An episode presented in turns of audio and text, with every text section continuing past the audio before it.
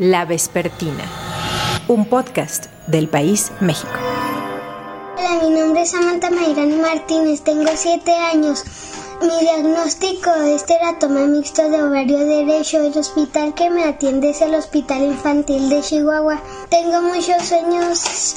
Quiero ser grande, quiero estar con mi familia, quiero vivir. Para vivir necesitamos quimioterapias y apoyo. Gracias. Bienvenidos a La Vespertina, podcast del País México. En esta entrega hablaremos, más bien escucharemos y espero que aprenderemos sobre la escasez de medicamentos oncológicos para tratar cáncer en niñas y niños. Empecemos con el caso de una familia de un poblado potosino ubicado a 110 kilómetros de la ciudad de San Luis Potosí, en donde tratan a su hija. El único patrimonio de esta madre sin marido es un auto de 80 mil pesos. En él lleva a su hija a la capital a recibir sus tratamientos.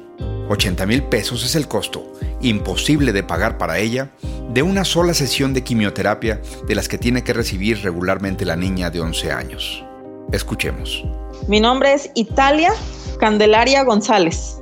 Tengo una niña de 11 años diagnosticada desde octubre del 2020 con un sarcoma de Ewing y empezamos las eh, quimioterapias en el mes de noviembre. Empezamos bien, somos pacientes del Hospital Central porque en San Luis Potosí, porque sabemos pues que es carísima esta enfermedad, es algo que se rebasa lo poquito que podamos llegar a tener. Eh, nos había ido muy bien en noviembre, diciembre, enero, no digo, en el caso de mi hija por su sarcoma, pues a partir de febrero ya no hubo un medicamento que se llama cardioxane. En febrero no lo hubo y es un protector, no es un quimio, es un protector para el corazón. Ese no lo hubo y al darnos de alta tampoco hubo, al salir eh, le ponen unas ampolletas que se llaman filgastrin que son las que ella ocupa para que sus plaquetas, su sistema inmune, su hemoglobina se, se vaya hacia arriba. Sabemos que la quimioterapia acaba con las células malas y también se barre con las células buenas. Entonces los niños llegan con cero o por abajo de cero con las, este, pues con las defensas. Y el filgastrim eso es lo que hace, que, que sirve para, para ir subiendo un poco las defensas o ir subiendo las defensas y no lo hay. ¿Cuánto cuesta esa, esa medicina? El Filgastrim nos cuesta 1.549 cada ampolleta para cada día y tienen que ponerle 8 después de las quimioterapias. Eso, 8 y luego hay que hacerle una BH para ver cómo están sus plaquetas o hemoglobina. Y si necesita más, pues hay que aplicar más. Es caro. Es muy caro, 1.549. Por, por ampolleta y por, 8 días para empezar. Exacto, casi son como 10.500, 11.000 pesos. Ya. Nada más para los ocho días de lo, después de la quimio. ¿Eso, ¿Eso sí se lo daban antes, alguna vez en, los primeros semanas? Sí, le platico. Yo em, empezamos en noviembre y en noviembre tomamos toda la quimio como debe de ser y salíamos con la de filgastrin. En diciembre tomamos la quimio como debe de ser y salíamos con filgastrin. En enero lo mismo. A partir de febrero, filgastrin ya no hubo y cardioxane, que es un protector del corazón, tampoco ya no lo hubo. Y nunca se puede saber, ¿verdad? Nunca se puede saber qué va a haber o qué no va a haber. Usted debe tener una angustia extra por eso, es decir, porque usted tiene que resolverlo. Usted no puede dejar a su hija sin esa medicina. Ajá, hay un, hay un centro, una asociación civil que se llama AMANC, que creo que está a lo largo de la República, y también en AMANC nos hacían favor, por ejemplo, de la vincristina, pero nos limitaban, porque hay, muchos niños que la necesitan. Entonces, ahí, por ejemplo, me decían, sí, le vamos, ¿cuántos voy a ocupar? No, pues traigo para todas estas cuatro semanas, un día por semana, dos para cada, cada semana. Eh, entonces me dijo la señorita encargada de los medicamentos de AMANC, solamente le vamos a apoyar con una, o sea, no con un día, sino con un frasquito. Y yo tuve que conseguir el otro frasquito y las siguientes semanas, pues eso ya tuve que yo conseguirlo. Y, y cuando yo me voy al hospital, créame que es una angustia enorme porque pues no son mil pesos, o sea, no es como ten, ve y tráeme este, a la farmacia eh, mm, paracetamol, o sea, no, no, no, no hay manera, no puedes tú reunir esas cantidades, son cantidades que se te van de las manos. ¿Han tenido que vender cosas? Mire, no he tenido que vender porque no tengo que vender, lo único que tengo es un carro que me pertenece y con ese yo muevo a mi hija. Yo vivo a 110 kilómetros de la ciudad de San Luis. Entonces a mí no me conviene vender el carro por 80 mil pesos. Lo que sí es que sí he recurrido a préstamos. A préstamos este, con amigas, a préstamos con familia, o la misma familia te apoya, pero también no te puedo apoyar con tanto, o sea, te apoyan con 500, que se va sumando. O O sea, sí, sí se suma, sí te ayudan, pero tampoco te saldan la quimio. Italia, usted ahora se sabe todos los nombres de los medicamentos y de protocolos y de lo que tiene que pasar. Es que además es un trabajo, usted ya no puede dedicarse a otra cosa. Exacto, ¿qué cree que, que bueno que toque ese tema? Yo trabajaba, ah, yo sí trabajaba y a raíz de esto, pues no, ya no puedes, ya no puedes y, y bueno, no está para saberlo, pero no tengo el apoyo ni del padre de mis hijos, o sea, estoy sola para ellos. Tengo dos, tengo un joven de 19 años que ha entendido muy bien la situación y lejos de decirme, oye, dame cientos para salir, él me dice, no, ni me des porque tú los ocupas más que yo. Ya sin el trabajo, pues recurro a las tiendas del pueblo, llevo botecitos, para los pongo ahí para la gente que me quiera apoyar y ayudar, eso me ayuda para hasta los gastos que tengo cuando me voy. El BIF del municipio también me ha apoyado para las gasolinas, me ha apoyado para medicamento, pero no me salga todo el medicamento. Italia, si pudiera ver al presidente, ¿qué le diría? ¿Al presidente de la República? Sí. Pues que yo no, yo no pido empatía, no le pido empatía hacia mí, a él, porque gracias a Dios él no tiene un hijo con estas necesidades, con esta, con este mal que hoy me aqueja a mí.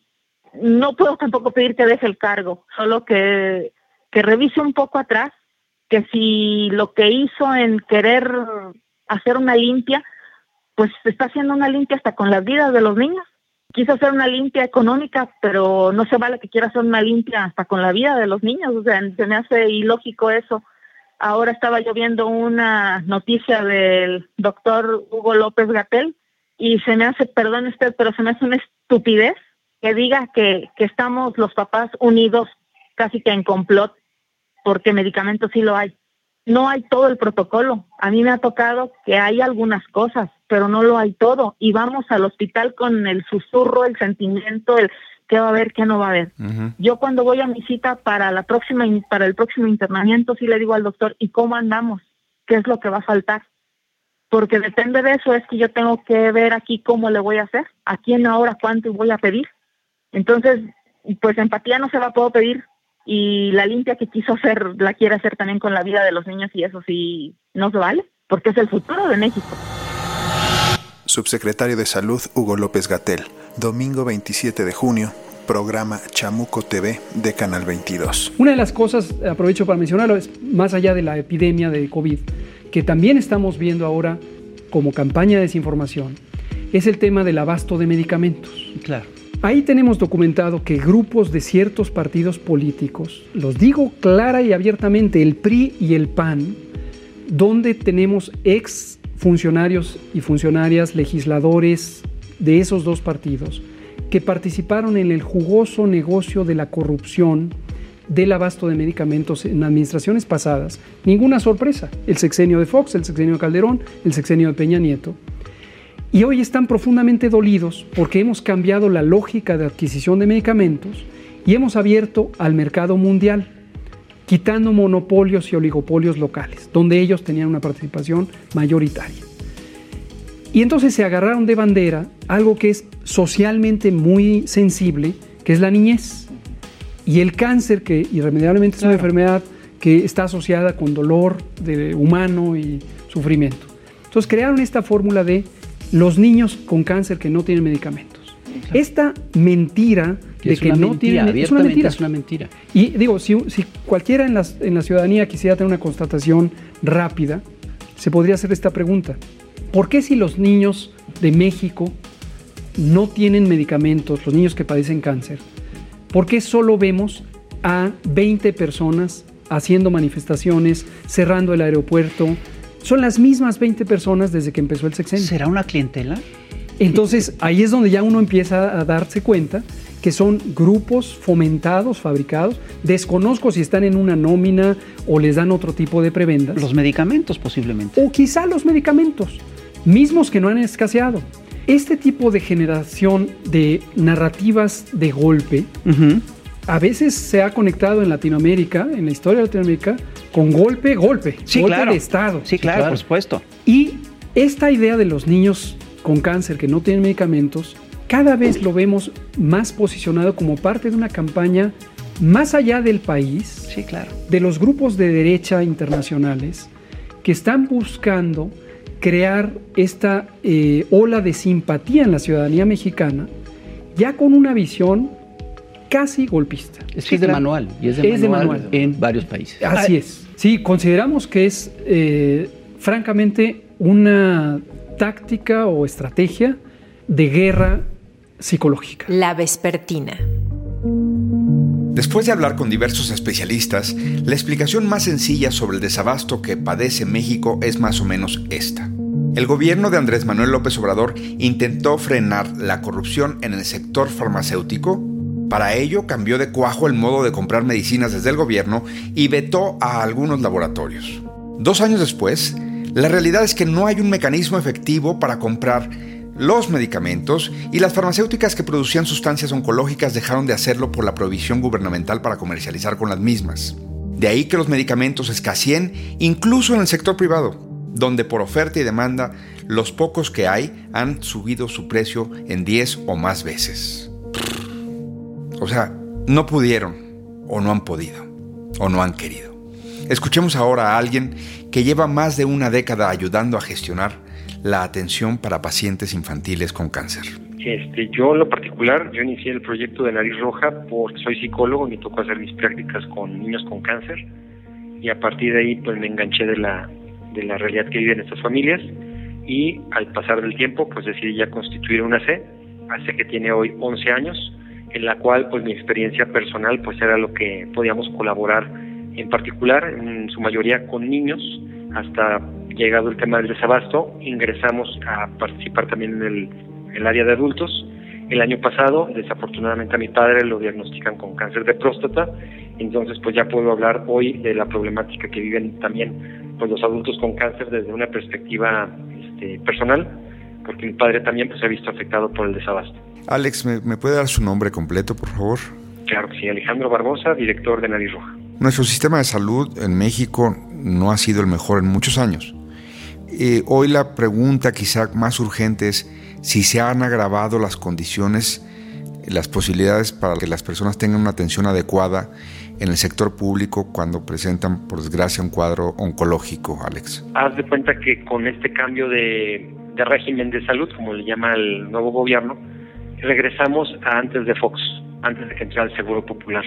Antes así era, eh, le daban al niño su diagnóstico, le daban la receta al papá y el papá tenía que ir a buscar el medicamento. Nada más que en aquel tiempo, pues sí existía el medicamento en las farmacias. O sea, si tenías la lana, pues podías irla a comprar y si no, pues tenías que recurrir a las organizaciones civiles que en aquel tiempo eran muy poquitas, no existíamos de hecho nosotros en el en, ese universo todavía, que apoyaban con medicamentos, con tratamientos de radioterapia, etcétera. Esa era el- la inversión que hacían las ONG. Llegando el Seguro Popular, esos gastos desaparecen para las ONG porque lo asume directamente el sector salud.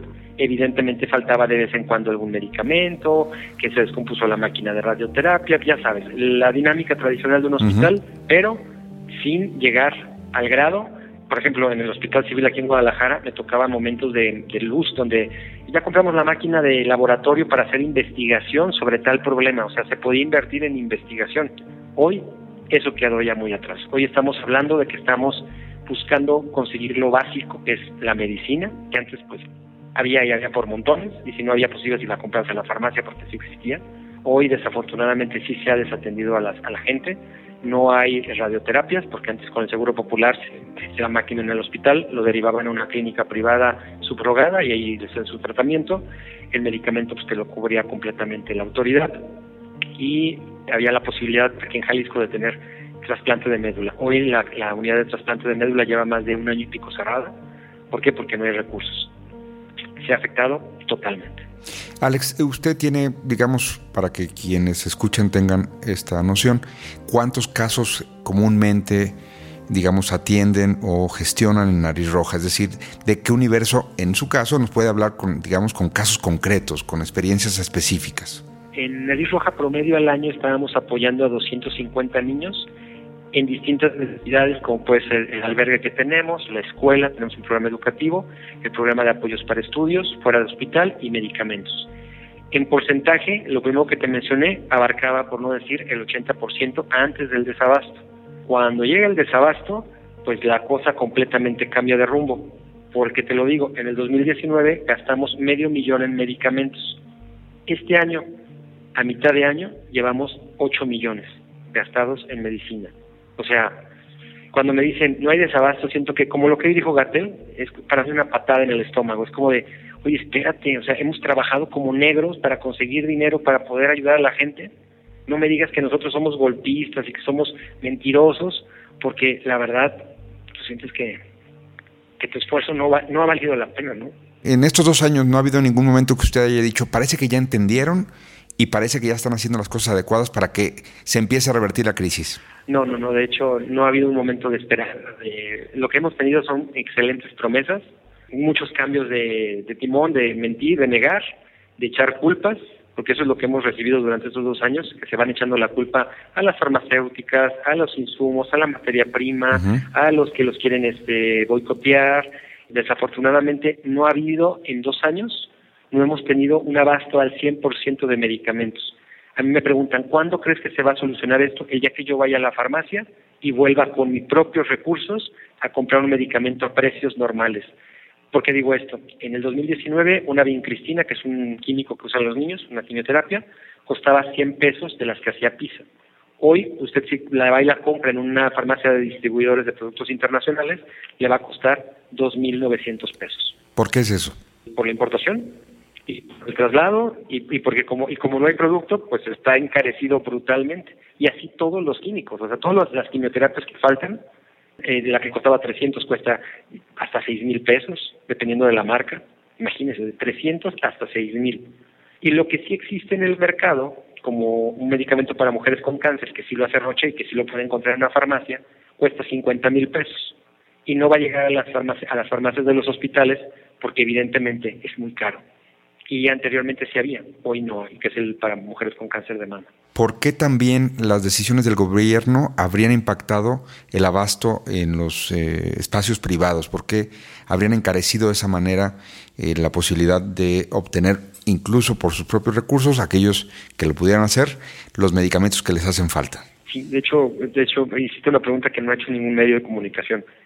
Sector privado se vio igual de afectado que el público. En el público, pues tú recibías como pues, un derecho el medicamento y el privado dice, yo tengo la lana, yo la pago, la paga mi seguro de gastos médicos, pero ¿qué crees?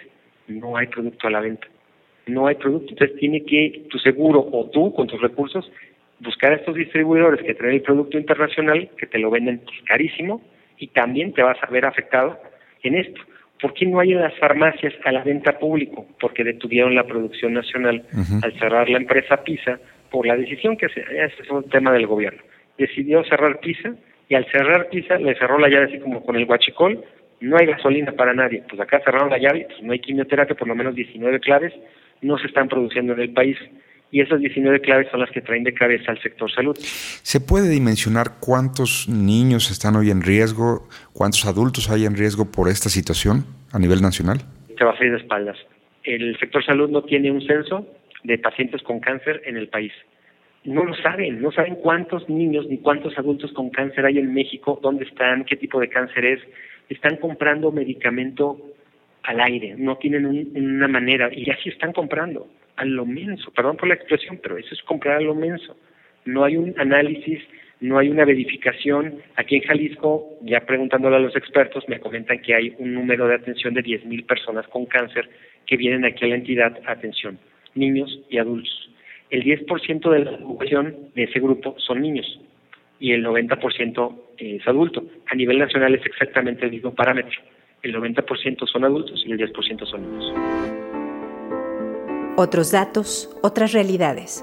Doña Hortensia y su familia viven en Texcoco. Su hija Sharon tiene 12 años y padece cáncer pulmonar desde 2015. No tienen auto.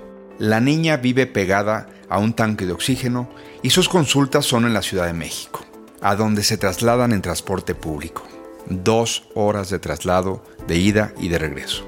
Gracias a la cooperación de familiares y vecinos, gracias a la solidaridad de unos con otros, es posible para la familia de Doña Hortensia pagar resonancias magnéticas de 7 mil pesos, porque el resonador no sirve en el hospital, o medicinas de 20 mil pesos por dosis. Mire, yo cuando, cuando ella estaba en quimios, nomás el único medicamento que le daban nada más era en el transcurso de la quimio.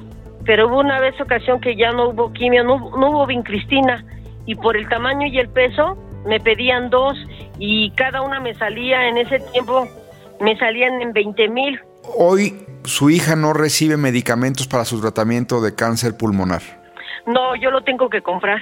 Oiga, doña Hortensia, si ha visto que ha empeorado la entrega de medicamentos. Sí, porque ahora sí, antes nos daban para lo del vómito, todo eso, nos los daban antes, ahora ya no. Ya no. Nosotros lo tenemos que comprar todo, casi por lo regular. Ya mucha gente, mucha gente de que es oncológica tiene que comprar el medicamento. Yo me he encontrado con amiguitas que la verdad este pu- publican, por favor, tendrán este medicamento, tendrán que me apoye con este medicamento. Yo de hecho yo subí una receta que si por favor me podían apoyar con con los medicamentos de echaron para sus nebulizaciones. A las redes sociales dice, lo subió. Sí, lo subí para ver si me podían apoyar. La Vespertina. Tenemos este otro testimonio, el de Omar. Un padre que hoy respira aliviado porque Alejandro Emanuel, diagnosticado en 2016 con leucemia, hoy tiene su padecimiento controlado.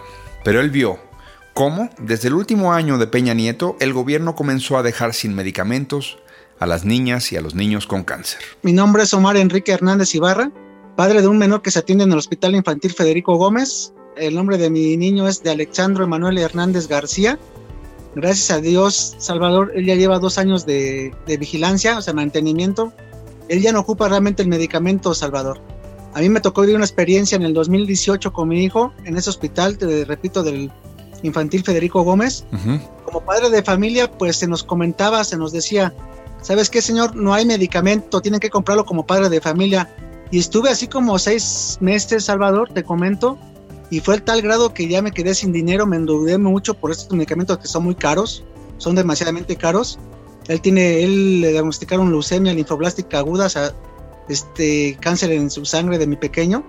Entonces, como padre, tuve que moverme, o sea, yo realmente yo dije, bueno, no puedo quedarme así. Mi hijo estaba luchando contra esta contra esta enfermedad. Siempre he sido muy honesto. A mí tocó vivirlo con el gobierno de Enrique Peña Nieto. O sea, lleva, lleva de salida este gobierno cuando fue el desabasto en el hospital infantil. Y yo como padre pues pensaba, bueno, ya se va este gobierno, no están comprando medicamento, pero ahora que pues que entre este gobierno se va a regularizar todo. En ese entonces, lo que sí, Salvador, quiero dejar muy en claro, que los medicamentos sí se encontraban en farmacia. O sea, realmente yo tuve que viajar a Monterrey, a Toluca, por el medicamento, pero los encontrábamos a un alto costo también, eso, eso quiero manifestarlo pero hoy en día realmente con este gobierno pues han sido más constantes los desabastos, realmente no se veía algo similar como en aquellos, aquellos tiempos con este gobierno y hoy en día lo preocupante es que hoy, el día, hoy en día el padre de familia pues ya en estos medicamentos los encontramos en farmacias, Salvador, o sea, ya no los hay. Este lunes conocimos declaraciones del doctor Hugo López Gatel, donde dice que los papás, las familias de los niños con cáncer son eh, manipulados por gente de la derecha internacional y que tienen eh, intentos golpistas. ¿Tú eres eso, Omar? Pues mira, yo le diría al doctor Hugo López Gatel que ya tengo el gusto de conocerlo. Lo conocí en una reunión allá en la Secretaría de Gobernación en el 2019, si no mal recuerdo, donde es la única ocasión que yo lo he visto, este Salvador. Realmente ido a la Secretaría de, Salud al mínimo unas 20 veces y no lo he visto. Yo le contestaría más bien al doctor Hugo López Gatel que, que, ha hecho con la promesa que él nos dijo, nos hizo personalmente, que ya no iban a hacer falta los medicamentos. Ahora, si él llama a un padre de familia, en este caso a mí o a otros que somos golpistas de un Estado, pues si se llama ser golpista exigir el medicamento de tu hijo, pues no sé a qué se refiere este señor. Digo, desafortunadas sus declaraciones, digo, es una falta de respeto tanto al padre como al paciente, porque hoy en día, pues él no sabe o no ha vivido pues una situación como la que nosotros estamos viviendo, viviendo o vivimos, ¿verdad? Pero digo, pues vamos a pedir de manera también pública una disculpa para estos padres de familia, para los pacientes, no tanto para Omar, sino para los pacientes, porque realmente se les ofendió a ellos, ¿no? Que estén exigiendo el medicamento, Salvador. Si hay una nota de optimismo en medio de este panorama, hay que decir que hay ciudadanos ayudando a ciudadanos, organizaciones que se ponen de acuerdo para proveer medicamentos o para dar recursos legales a aquellos que no los obtienen. Escuchemos lo que hace una organización denominada Renace San Luis. Soy José Mario de la Garza Marroquín y soy el presidente de la Fundación Renace en San Luis Potosí. Desde Renace, ¿cómo han visto el problema? ¿Cuándo surge? ¿En dónde estamos? En México siempre ha habido un desabasto generalizado de medicamentos, digamos, ¿no? En, en, en, los hospitales públicos, ¿verdad? Las personas que se atienden en el Seguro Social, en el ISTE o en los hospitales públicos normalmente tienen problemas para, para encontrar, para que les hurtan los medicamentos. Esta es una, una tragedia bastante continuada en México de, violación al derecho humano a la salud. Se agudiza cuando el gobierno actual decide que el sector de compras de medicamentos eh, estaba eh, operando bajo corrupción y toma la determinación de eliminar todo este sistema de compras que se había establecido en México, compras consolidadas con empresas farmacéuticas, y entonces decide acabar con ello y pretende de la noche a la mañana generar un sistema que pues no ha funcionado, que es muy complejo eh, para comprar medicamentos. Entonces ahí vemos que fue además coincidió con la pandemia, digamos, eh, tuvo la, la, desgracia de, de, de, ahí agudizarse más y entonces lo que vemos ahora es que no nada más no hay medicamentos para, para curar el cáncer, no, no hay medicamentos para nada. ¿eh? ¿Ustedes cómo les ayudan a los pacientes, a las familias? Mira, nosotros desde el año pasado empezamos con esta estrategia de promover juicios de amparo como una especie de litigio estratégico, en donde lo que hacemos es, de manera individual o de manera grupal, lo que decimos es, aquí hay un, unas personas que tienen un problema de salud o unos niños y unas niñas que tienen un problema de salud representados por sus padres. Hay un derecho humano a la salud que abarca la entrega de los medicamentos y la atención adecuada. No se está cumpliendo por parte del Estado mexicano y entonces señalamos como responsables al INSABI, a la Secretaría de Hacienda, a la Secretaría de Salud, a los hospitales y en muchas ocasiones se señala también a los médicos. ¿Qué es lo que pasa con estos amparos? Cuando en México promueves un amparo que tiene que ver con la violación de derechos humanos, el juez o la juez tiene que proveer, tiene que resolver de forma inmediata un acuerdo que le llamamos de suspensión. Este acuerdo, ¿qué es lo que hace? Dicta una medida precautoria, una medida inmediata para prevenir la afectación a la salud y la afectación a la vida. ¿no? Entonces lo que ordena es de inmediato, dos o tres días después de que promovamos las demandas de amparo, hay una resolución judicial que dice, entrégale los medicamentos, dale la atención médica, denle este, las, eh, asistencia que necesite. Y esto genera una orden judicial. ¿Qué pasa con estas órdenes judiciales? Si los funcionarios no las cumplen, el sistema mexicano inicia un procedimiento de sanciones. ¿Qué puede haber en esas sanciones? Puede haber sanciones de carácter penal, puede haber sanciones de carácter administrativo y puede haber sanciones económicas. ¿Cómo calificas la actitud de las autoridades que no entienden ni con manifestaciones de, los, de las familias de las víctimas, ni con mecanismos de amparo que prueban precisamente que están en falta, que no están cumpliendo con su obligación? Mira, me, me parece desnable la manifestación que hizo Hugo López Gatel el día de hoy de, de, de decir que hay una narrativa para golpear al gobierno de la 4 con, con, con papás que se le están muriendo en sus, en sus brazos los niños y las niñas. Es más, nosotros conocemos muchos que se han muerto invisibilizados en comunidades abandonados, donde los papás prefieren ya que se mueran. ¿eh? Es, es, es, realmente una situación de una tragedia que es muy difícil de comprender. Es muy difícil de comprender el dolor de los papás. Y tú pretender que estos papás se les etiquete de golpistas cuando lo que están tratando es salvar a sus hijos, pues ya, como dices tú, ya entramos en otra dimensión de, de, de no tener un gramo de sensibilidad un, una noción del ser humano, de, de, de, por lo menos tener una simpatía, una empatía con, con este sufrimiento que están teniendo los papás, me parece de, lo más nefasto que se puede pensar en un país en, en, en, cuestión de ser in, una gente totalmente insensible, inhumano y no percatarte de la tragedia que estás viviendo. Me parece pues muy grave, muy doloroso que en mi país esté pasando esto, muy doloroso que tengamos que promover amparos para resolver un problema de salud, muy doloroso que los niños y las niñas estén muriendo y que parece que, pues, que al gobierno no le importa. Una cosa es lo que dije y es constatable por el video del programa El Chamuco y otra es las múltiples versiones distorsionadas que los grupos, los mismos grupos de interés eh, hicieron distorsión. Tristemente, el dolor humano es explotado por grupos de interés económico, empresarial y político que quieren lucrar con el dolor humano. Pues que quede muy claro, nuestra simpatía, nuestra solidaridad con padres y madres o cualquier familiar de niños con cáncer o con cualquier otra enfermedad, nuestra absoluta simpatía, respeto. Y por ellos estamos trabajando incansablemente por conseguir los medicamentos. Luego de lo que hemos escuchado, es muy importante recordar que lo grave hoy es que niñas, niños y adultos con cáncer enfrentan escasez de medicamentos. Y ante ello, Los gobiernos deben ser urgidos a resolver ya y de manera definitiva este problema. Si es o no una campaña política, eso es irrelevante. Lo crucial es que ni un día debe faltar la atención médica a estos pacientes. Ni un día. Gracias por escuchar La Vespertina. En la producción, Omar Morales. En los micrófonos, Salvador Camarena. Si quieren entrar en contacto con las organizaciones aquí mencionadas, las pueden encontrar en internet en renacesanluis.org.mx o en Asociación de Padres de Familia con Niños Enfermos AC o busquen también Nariz Roja. Hasta la próxima. La Vespertina, un podcast del País México.